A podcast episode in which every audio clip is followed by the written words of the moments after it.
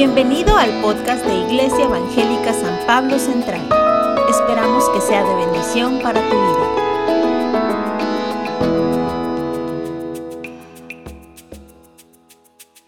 La escena que acaban de ver está narrada en la Biblia para los que no la han visto antes en Hechos capítulo 16. La pueden ver con calma y está, bueno, con un poquito más de drama que eh, aquí en la película, pero la pueden ver literalmente. La tierra tembló cuando ellos estaban cantando las cadenas de todos se soltaron y las puertas de la cárcel se abrieron. Pablo y Silas estaban en Filipos, estaban en la cárcel y estaban, después de haber sido azotados, estaban cantando, estaban orando, estaban cantando y todos los presos los oían. Y cuando tembló la tierra y cuando se soltaron las cadenas de todos y cuando se abrieron las puertas de la cárcel, el carcelero se iba a aventar sobre su espada, que era la forma romana de quitarse la vida, por haber perdido lo que les habían encargado. Y cuando Pablo les dijo, no te hagas daño, aquí estamos todos, él se postró precisamente a sus pies y dijo, señores, ¿qué debo hacer para ser salvo? Y Pablo le dijo, cree tú en el Señor Jesucristo y serás salvo tú y tu casa. ¿Han ese pasaje? ¿Han oído ese versículo? Sí, cree tú en el Señor Jesús y serás salvo tú y tu casa. ¿Cuántos dicen amén? Eso, de este lado más fuerzas que de este lado, conste. ¿eh? Eso, ya está mejorando por acá. Gracias. Y precisamente en esa ciudad de Filipos, con esas familias, el carcelero, su familia y con todas las personas que fueron creyendo en el Señor Jesús y que se bautizaron, se fundó una iglesia en la ciudad de Filipos. Y años después, varios años después, por ahí entre el 55 y el 60 después de Cristo, Pablo está ahora en la cárcel en otra ciudad. Pablo está probablemente en la cárcel en Éfeso, probablemente en la cárcel en Roma. La mayoría de la gente piensa que está en Roma, escribiéndole a esta iglesia de Filipos desde la cárcel en Roma. Y esta epístola de Filipenses que tenemos en la Biblia, en el Nuevo Testamento, se le conoce como la epístola del gozo. Diga conmigo, la epístola del gozo. ¿A qué gozo puede tener una persona desde la cárcel? Uy, deberías ver. Si nunca has sido administrada a la cárcel, un día deberías ir para ver cuánto gozo puede haber dentro de una prisión. Hay fiesta cada que un pecador se arrepiente y es literal, no es nada más en sentido figurado. Y por eso hoy iniciamos esta serie el primer domingo del mes de agosto y todo el mes de agosto vamos a estudiar, estudiar la carta de los filipenses y vamos a llamarle a nuestra serie la iglesia gozosa. ¿Cómo se llama la serie? Otra vez, ¿cómo se llama la serie?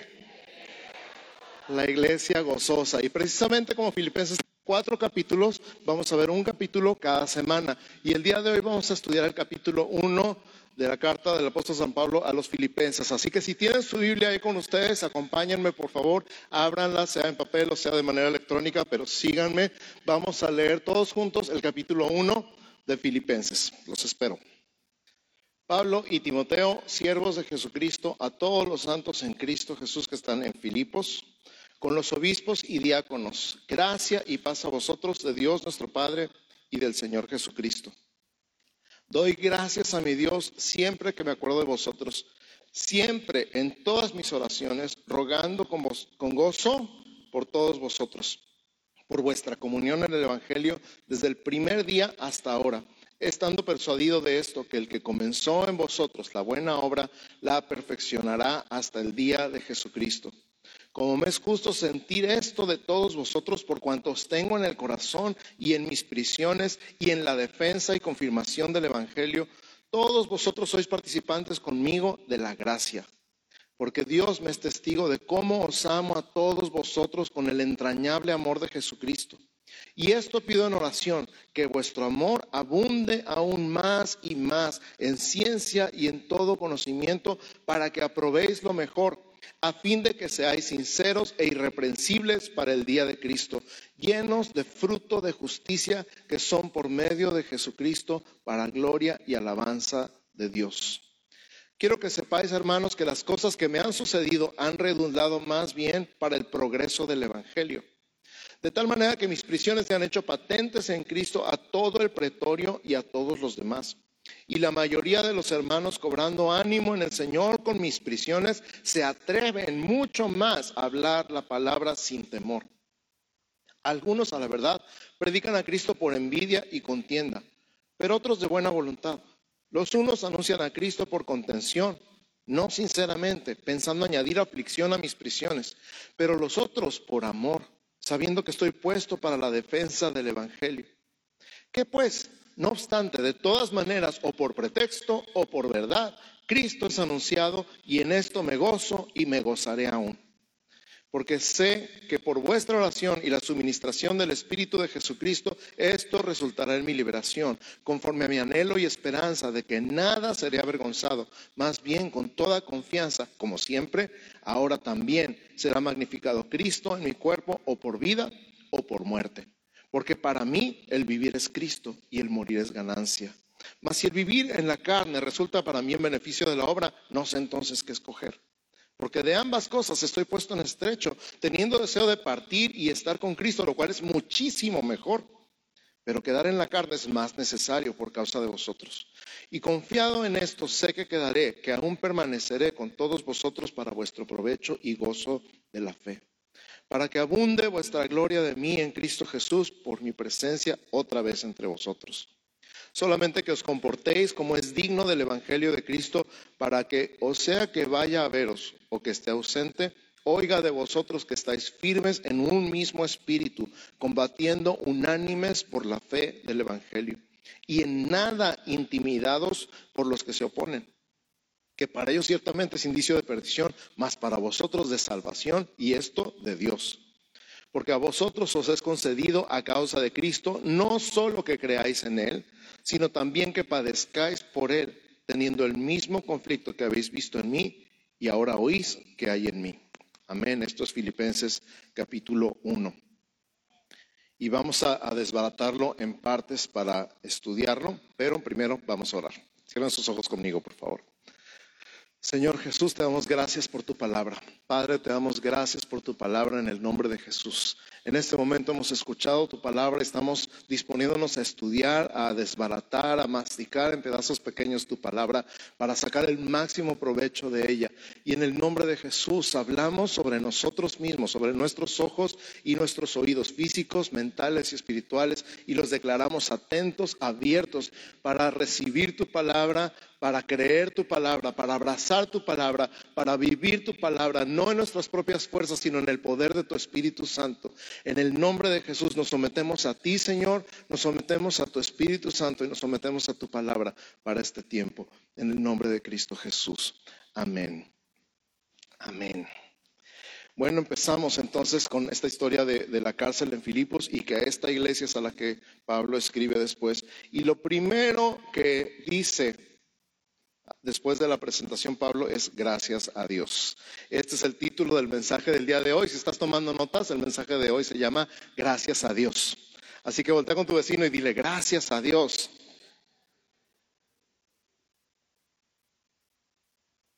Si tuviera las circunstancias en las que está Pablo, si tuviera las circunstancias en las que está el cristianismo, en ese momento dirías, ¿cómo pueden dar gracias a Dios? Y hay uno que otro cristiano loco en estos tiempos que lo ves dándole gracias a Dios en situaciones de dolor, ¿verdad que sí? ¿Y si este qué le pasa? ¿Qué mosca le picó? Bueno, ha aprendido el secreto de la alabanza, ha aprendido el secreto de caminar en el gozo del Señor y que su gozo no depende de las circunstancias. Así que en el capítulo 1, versos 3 al 6, da gracias por dos cosas en particular y en estas dos cosas me gustaría que nos enfocáramos en esta primera parte. Número uno, gracias a Dios por vuestra comunión en el Evangelio. Número uno, gracias a Dios por vuestra comunión en el Evangelio. Hay muchas cosas de las que nos podemos quejar. Nos enfermamos, se nos quedó el carro, un hijo anda en rebeldía, algo pasó en el trabajo, algo pasó con la cuenta del banco. Hay mil cosas por las que nos podemos quejar, pero aún en medio de cualquier circunstancia hay una cosa por la que tú y yo podemos dar gracias hasta el día de hoy, por la comunión que tenemos en el Evangelio, todos los hijos de Dios. Amén. ¿Cuántos de ustedes han llegado alguna vez estresados o preocupados o entristecidos por cualquier circunstancia? Llegan a la iglesia y empiezan a ver a los hermanos y los empiezan a saludar y les empiezan a preguntar cómo están y algo empieza a pasar dentro de ustedes. Levanten la mano. ¿Cuántos han llegado con alguna preocupación, algún estrés, algún problema, alguna ansiedad? Y cuando llegan aquí se les olvida. Gracias a Dios por eso, ¿verdad? Eso es lo que está diciendo Pablo aquí, por vuestra comunión en el Evangelio. Porque esto no es nada más una reunión social, no es una fiesta, no se trata de, ay, voy a llegar al party y ya voy a olvidar todos mis problemas por un rato. No es eso, es la comunión, pero no cualquier comunión, es la comunión en el Evangelio. Di conmigo, la comunión en el Evangelio. O sea, muchas cosas en común, comulgar, comunicar, tener comunidad, pero no cualquier comunidad, es comunidad en el Evangelio. Lo que tenemos en común es el Evangelio de Cristo. Por eso somos evangélicos, si no sabías. Somos evangélicos porque nuestro enfoque principal está en el Evangelio y el Evangelio son las buenas noticias de lo que Cristo hizo por nosotros. Eso es lo que nos une, que somos salvos por gracia, por medio de la fe en Jesús. ¿Cuántos dicen amén? Es somero. Y número dos, de lo que Pablo, bueno, de todas las cosas que gracias escogí estas dos, la comunión en el Evangelio y número dos, que el que comenzó la buena obra la perfeccionará hasta el día de Cristo. Gracias a Dios, gracias a Dios, no te vas a quedar así. Gracias a Dios, tu esposo no se va a quedar así. ¿Cuántos dicen amén? Gracias a Dios, tu esposa no se va a quedar así. ¿Cuántos dicen amén? Gracias a Dios, tu hijo o tu hija no se van a quedar así. El que comenzó la obra en vosotros, ¿quién la comenzó? Cristo. Él mismo se va a encargar de perfeccionarla. En otras palabras, nadie se va a quedar a medio salvar. Ya fuimos salvos en nuestro espíritu cuando entregamos nuestra vida a Cristo, cuando nacimos de nuevo, recibimos la salvación de Dios. Estamos en un proceso de transformación, de restauración, de cambiar nuestra manera de pensar, de hablar y de comportarnos. Ese proceso se llama santificación y es parte de nuestra salvación. Nuestra alma, cómo está siendo transformada de gloria en gloria a la imagen de Cristo cada vez que nosotros vemos a Jesús. Y nuestro cuerpo va a ser transformado también el día que Cristo venga por nosotros. Estemos vivos o estemos muertos, no va a tener ninguna diferencia. Vamos a recibir un cuerpo nuevo, resucitado, glorificado, que no se va a hacer viejo, no se va a enfermar, no le va a doler nada, no se van a romper los huesos, va a tener todos sus dientes. Y no se le va a caer el pelo tampoco. ¿Cuántos dicen gloria a Dios? Aleluya. El que comenzó la buena obra, el que empezó el proceso de tu salvación, Él mismo se va a encargar de terminarla. Tú no tienes que cambiar a nadie, tú no tienes que transformar a nadie, tú no tienes que decirle a nadie cómo tiene que pensar, cómo tiene que hablar, cómo tiene que comportarse, porque en ese momento tú estás diciéndole al Espíritu Santo, con permiso, me encargo. Y tú no quieres eso. ¿Verdad que no? ¿Cuántos les ha salido bien la transformación de alguien? ¿Cuántos han logrado cambiar exitosamente a su esposo, a su esposa, a su hijo, a su hija? No, ¿verdad? Entre más presionamos, peor nos salen las cosas. Pero ahí estamos. Espíritu Santo, dame permiso. Ahorita yo aquí me encargo. Y me encanta como dice un predicador, usted no se llama espíritu ni se apellida santo para andar cambiando a la gente.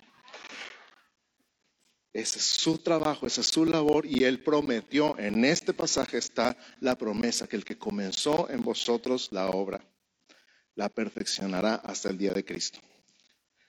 Él no te va a dejar a medio salvar, Él no te va a dejar a medio transformar, Él no va a dejar a tus seres queridos a medio salvar ni a medio transformar, Él va a terminar lo que empezó. Y por eso tú y yo podemos dar gracias el día de hoy. Amén.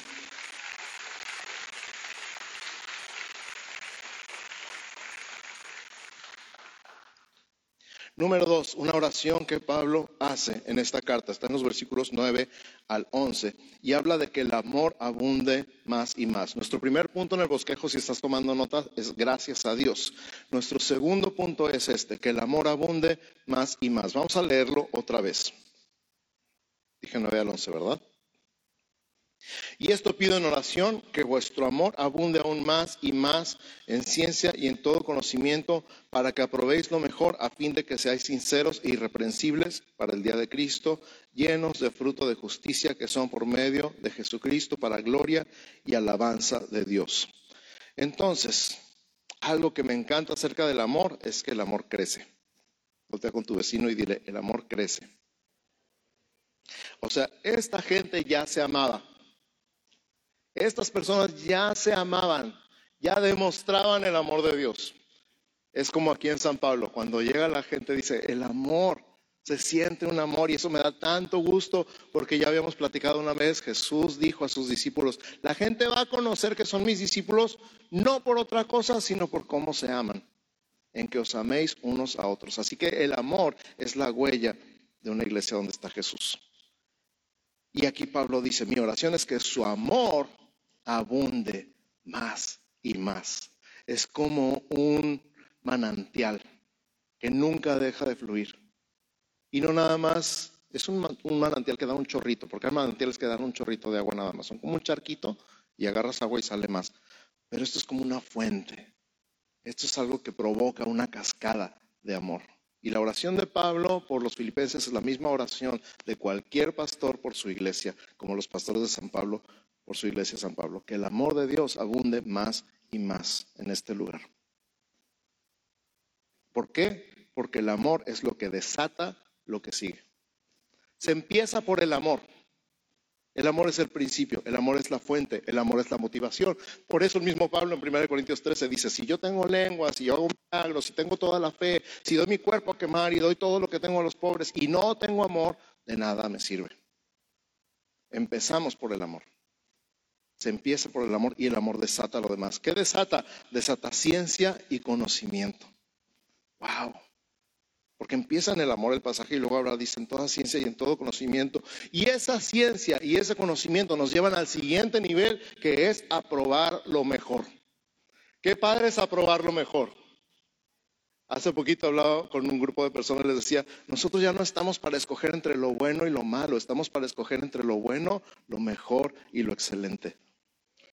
Iglesia, tú ya no estás para esto es bueno, esto es malo, para venir con el pastor, pastor, es malo hacer esto.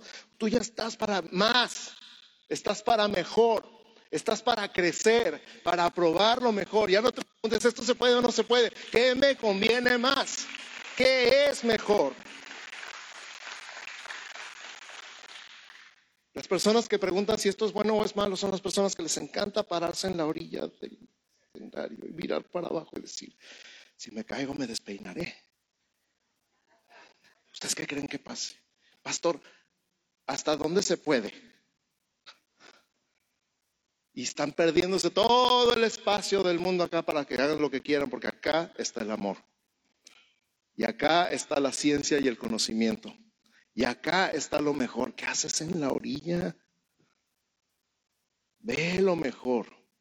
Que Dios te dé la ciencia y el conocimiento para aprobar lo mejor. Y entonces cuando tú recibes este amor que desata todo lo demás y recibes la ciencia y el conocimiento y aprendes a aprobar lo mejor, entonces vives una vida llena de fruto de justicia. Es como el cuarto escalón, el cuarto nivel. Ves personas que nada más están por el amor y reciben el amor, medio como que están aprendiendo a dar el amor que han recibido, pero algunas personas, y yo lo entiendo, vienen con tanta hambre y tanta sed de amor que en el principio son como esponjas y nada más absorben y absorben y absorben, y está bien, llénate del amor de Dios. Pero en algún momento ese amor tiene que salir también. Y ese amor se convierte en ciencia y en conocimiento. Y esa ciencia y ese conocimiento se convierten en un cambio de mentalidad entre es bueno y es malo a esto es lo bueno o es lo mejor. Y a probar lo mejor y a vivir una vida llena de fruto. Y no cualquier fruto, fruto de justicia. Di conmigo fruto de justicia. Fruto de justicia, una vida en justicia, en integridad, en rectitud, en honestidad, no por el que dirán, sino porque soy una persona diferente de la que era antes de conocer a Jesús. ¿Estamos de acuerdo? Amén. Número tres, nuestro punto número uno fue gracias a Dios, ¿verdad? Número dos, que el amor abunde más y más. Número tres, todo ayuda para bien. Si estás tomando notas, número tres, todo ayuda para bien. Verso 18 de Filipenses 1. Vamos otra vez a Filipenses capítulo 1, verso 18. Que pues, que no obstante, de todas maneras, o por pretexto o por verdad, Cristo es anunciado y en esto me gozo y me gozaré aún. Lo voy a repetir porque esto me llamó tanto la atención Que pues, que no obstante, de todas maneras, o por pretexto o por verdad, Cristo es anunciado y en esto me gozo y me gozaré aún. Esto no es por mi bien, esto es por el bien del Evangelio. Pablo no está hablando aquí de que a él le va a ir mejor si ustedes hacen esto o aquello. Pablo está diciendo esto es por el bien del Evangelio. En el contexto de la carta, los versículos anteriores está hablando de cómo gente se ha aprovechado de que él está en la cárcel para levantarse en su propio nombre y predicar a Jesús. Diciendo, ahorita que no está Pablo, ahorita puedo levantarme yo. Escucha, ahorita que no está Pablo, puedo levantarme yo. Y a lo mejor hay reuniones así, donde dice, ahorita que no está el pastor, no vino el pastor, escúchenme hermanos. Ahorita es mi momento de brillar. Porque habla de eso, de la contención, de la competencia, de la vanagloria. Toda la carta habla de eso. Y está diciendo, hay otros que con buena intención, con un buen corazón, están predicando el Evangelio. Entonces, unos lo hacen por su propia gloria, otros lo hacen para la gloria de Dios. Y dice Pablo, ¿sabes qué? No importa. No importa. ¿Por qué? Porque de todos modos Cristo está siendo predicado. Eso a ti y a mí nos llama la atención. ¿Por qué? Porque siempre va a haber alguien que se quiera aprovechar de tus problemas. Siempre. Y cuando decimos todas las cosas ayudan a bien, siempre pensamos en nuestro bien, ¿verdad? ¿Sí o no? ¿Cuántos han dicho ese versículo de todas las cosas ayudan a bien en algún momento en su vida? Levanten la mano seriamente, con confianza y sin vergüenza. No le estoy diciendo sin vergüenza, le estoy diciendo que no tengan vergüenza. ¿Cuántos lo han dicho pensando en su propio bien? Sin embargo, Dios está hablándonos aquí en este pasaje acerca del bien mayor, el bien del Evangelio, el bien del mensaje de salvación, que corra por todo el mundo, no importa cómo o por qué.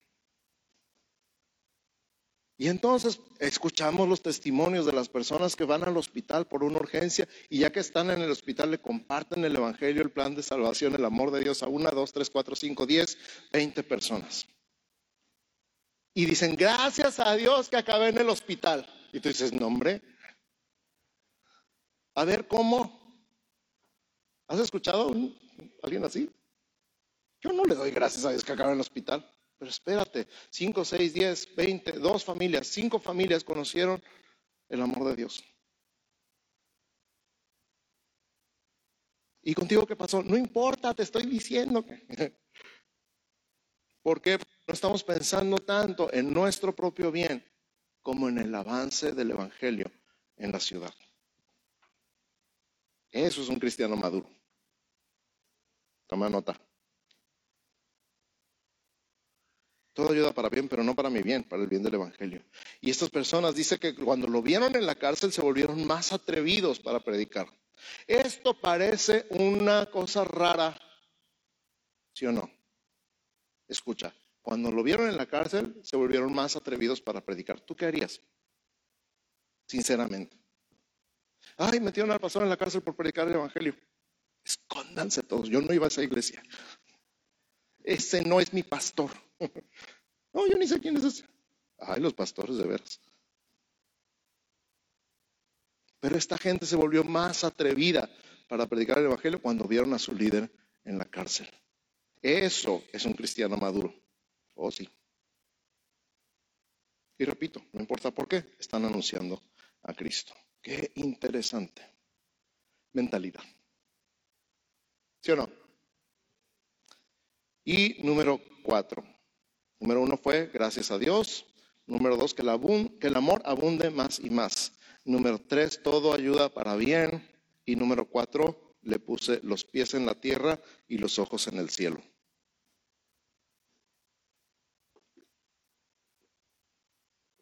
Los pies en la tierra y los ojos en el cielo. Versos 21 y 22 de Filipenses 1. ¿Ahí lo tienen? ¿Sí? ¿No? ¿Ya se fueron? Gracias. Porque para mí el vivir es Cristo y el morir es ganancia. Mas si el vivir en la carne resulta para mí en beneficio de la obra, no sé entonces qué escoger.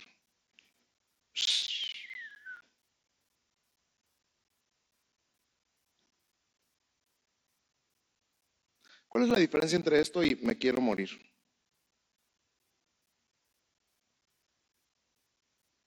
Jóvenes, ¿cuál es la diferencia entre este versículo y decir me quiero morir?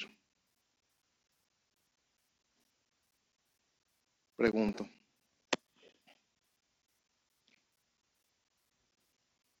¿Han visto esos memes de la gente que ve, no sé qué cosa, que perdió el Cruz Azul y ya mejor lleva mediocito? Estás hablando de tu tristeza, estás hablando de que ya no quieres sentir esto feo que sientes y ya mejor me quiero morir. Es un creyente, un cristiano dominado por las emociones. Lo domina su tristeza, lo domina su depresión, lo domina su ansiedad. No puede pensar en otra cosa más que en él mismo. Ya mejor lleva Diosito. En otras palabras, me quiero morir. Pero Pablo no está diciendo eso. Está diciendo, estoy en la cárcel y si me matan, me voy al cielo, que es muchísimo mejor. Sin embargo, si Dios me deja aquí en la tierra, va a ser por amor a ustedes por lo que Dios todavía quiere hacer por medio de mí en ustedes. Y dice, no sé qué hacer, la verdad no sé qué hacer, como si estuviera en sus manos, ¿verdad? No sé si quedarme en la tierra o irme al cielo. ¿Tú qué escogerías? Yo me quedo en la tierra, gracias. Sinceramente. Pero el Hijo de Dios, el creyente, el cristiano maduro, vive con los pies en la tierra y los ojos en el cielo. El creyente maduro vive con los pies en la tierra y los ojos en el cielo. ¿Qué significa los pies en la tierra? Que todavía estás aquí, todavía tienes algo que hacer, todavía tienes un propósito. Dios todavía no termina contigo. Estás aquí por una razón. No estás nada más esperando que Cristo venga. No estás nada más esperando el arrebatamiento. No estás nada más esperando que ya venga Dios por ti y te lleve. Tienes los pies en la tierra. Si sigues aquí es por un propósito que Dios tiene para tu vida. Pero no estás enfocado en lo que pasa en la tierra. Estás aquí mientras. Estamos aquí mientras. Estamos esperando, ciertamente estamos esperando que Cristo venga por nosotros. Ciertamente estamos esperando, y lo acabamos de decir en la comunión, la muerte del Señor anunciáis hasta que Él venga. Y toda la vida estamos con los ojos en el cielo porque cualquier día, en cualquier hora, en cualquier momento suena la trompeta y tú y yo nos vamos a casa.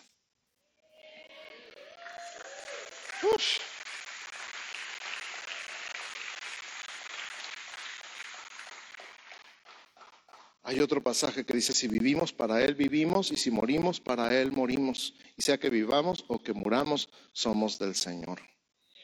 Soy suyo aquí y soy suyo allá. Definitivamente morir es ganancia porque nos vamos al cielo y se acaba todo el problema. No habrá más tristeza, ni más llanto, ni más dolor. Y enjugar a Dios toda lágrima de los ojos de ellos. Ni más muerte, ni más enfermedad, ni más traiciones. Todo eso va a ser historia.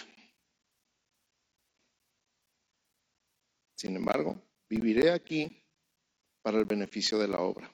¿Puedes decir esto conmigo? Viviré aquí para el beneficio de la obra.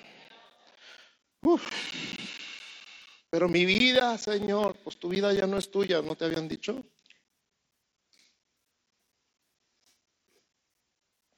Tu vida ya no es tuya, alguien la compró, tienes un dueño.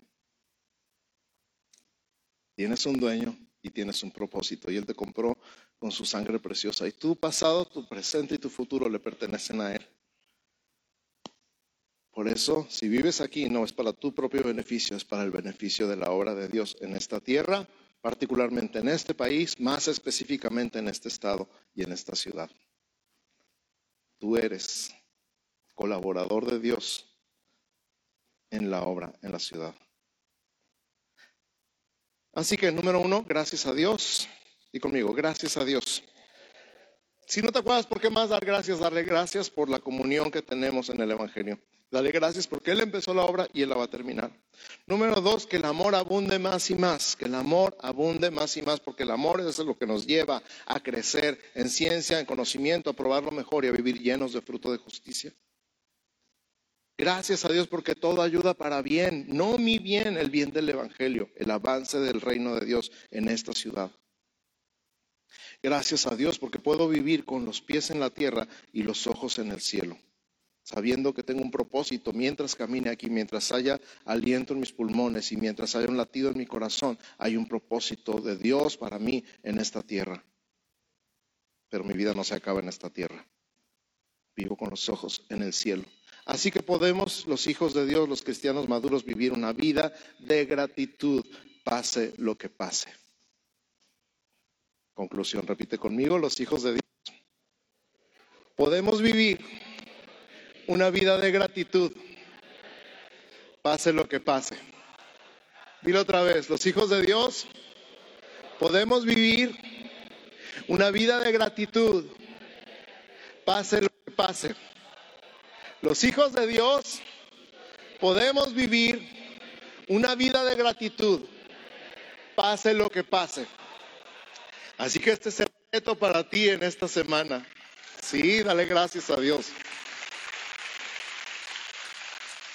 Este es el reto para ti en esta semana. Escoge el camino de la gratitud. Escoge el camino del gozo. Puedes escoger entre vivir quejándote y vivir dándole gracias a Dios. Puedes escoger. Si no sabías por qué darle gracias, ahora ya sabes. Pero puedes escoger entre una vida de queja y una vida de alabanza. Puedes vivir entre una vida de amargura, de tristeza, de enojo y de dolor y una vida de gozo. Y yo te reto, iglesia, el día de hoy a que escojas el camino del gozo. Escoge el camino del gozo en el nombre de Jesús. Vive lleno del gozo de Dios porque el gozo del Señor es tu fortaleza. Amén. Amén. Amén, amén, amén. Uh, cierra tus ojos un instante.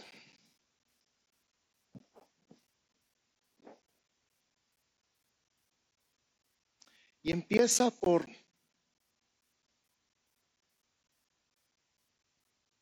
antes de hablar Empieza por sonreír. Haz este ejercicio.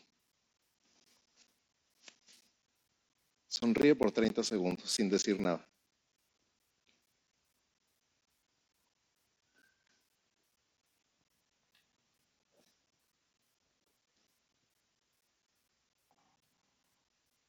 Pastor, pero esto se siente muy falso. Ya sé, tú síguele.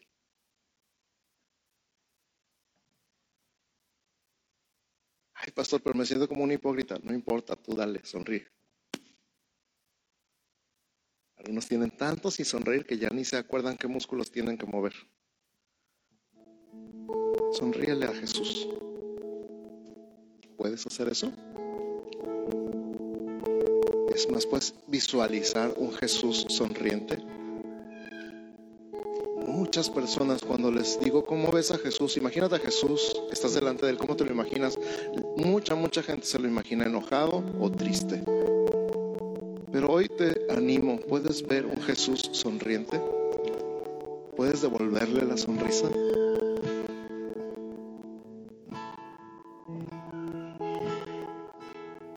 Él empieza a recordar lo que él hizo por ti, su sacrificio en la cruz, su sangre derramada, su cuerpo molido a golpes, azotes y atravesado por clavos, espinas.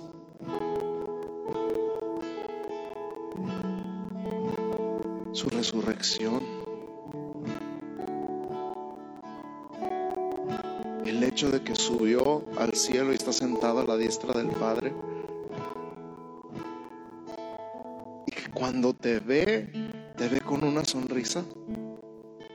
Porque Él es la gracia en persona, Él es el amor en persona. Y cuando Él te ve, te ama. Y cuando te portas mal, también te ama. Y también te ve. Ya David trató de esconderse de Dios y dijo, no se puede.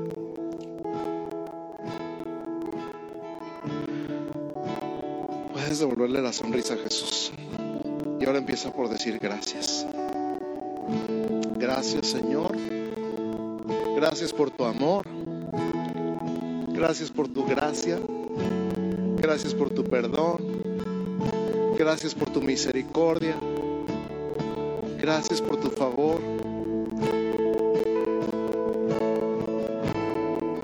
Gracias por mi iglesia, Señor. Gracias por los hermanos, especialmente esos hermanos que me reciben con una sonrisa, con un abrazo, que me hacen olvidar mis problemas. Gracias porque usas, y si conoces el nombre de la persona, dilo, usas a, al pastor Abel, usas a la pastora Rita, usas a Marco, usas a Eduardo, usas a Israel. Gracias porque usas a Carmelita. Gracias porque usas a la pastora Vane. Gracias porque los usas para hacerme sentir tu amor.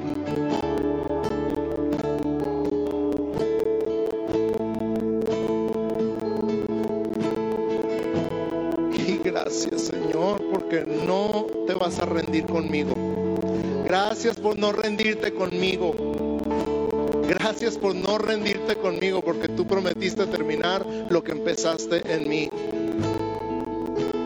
Gracias porque que empezaste en mí lo empezaste también en mi familia, en mi papá, en mi mamá, en mi hermano, en mi hermana, en mi hijo, en mi hija, en mi esposa.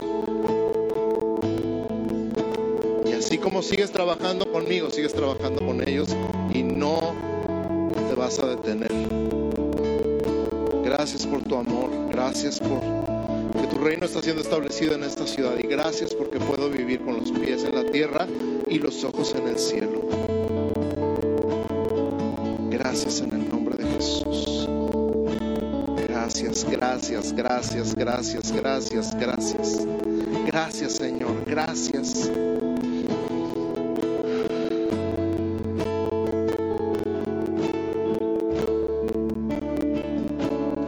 Hoy escojo el camino de la gratitud.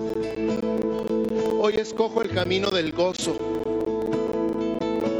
Hoy escojo vivir enfocado. No en mis problemas, no en mis dolores, no en mis enfermedades, no en mis finanzas, no en mis asuntos legales, no en mis problemas familiares. Hoy decido enfocarme en ti, en lo que tú has hecho, en lo que tú estás haciendo, en lo que tú vas a hacer. Decido escoger el gozo. En el nombre de Jesús. Escojo tu gozo Gracias Señor. Gracias Jesús. Amén. Amén y amén.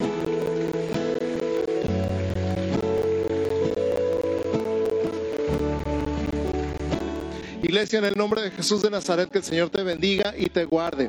Que el Señor haga resplandecer su rostro sobre ti y tenga de ti misericordia. Que el Señor alce sobre ti su rostro y ponga en ti paz. En el nombre de Jesús. Amén, amén y amén. Buenas tardes a todos. Bendiciones.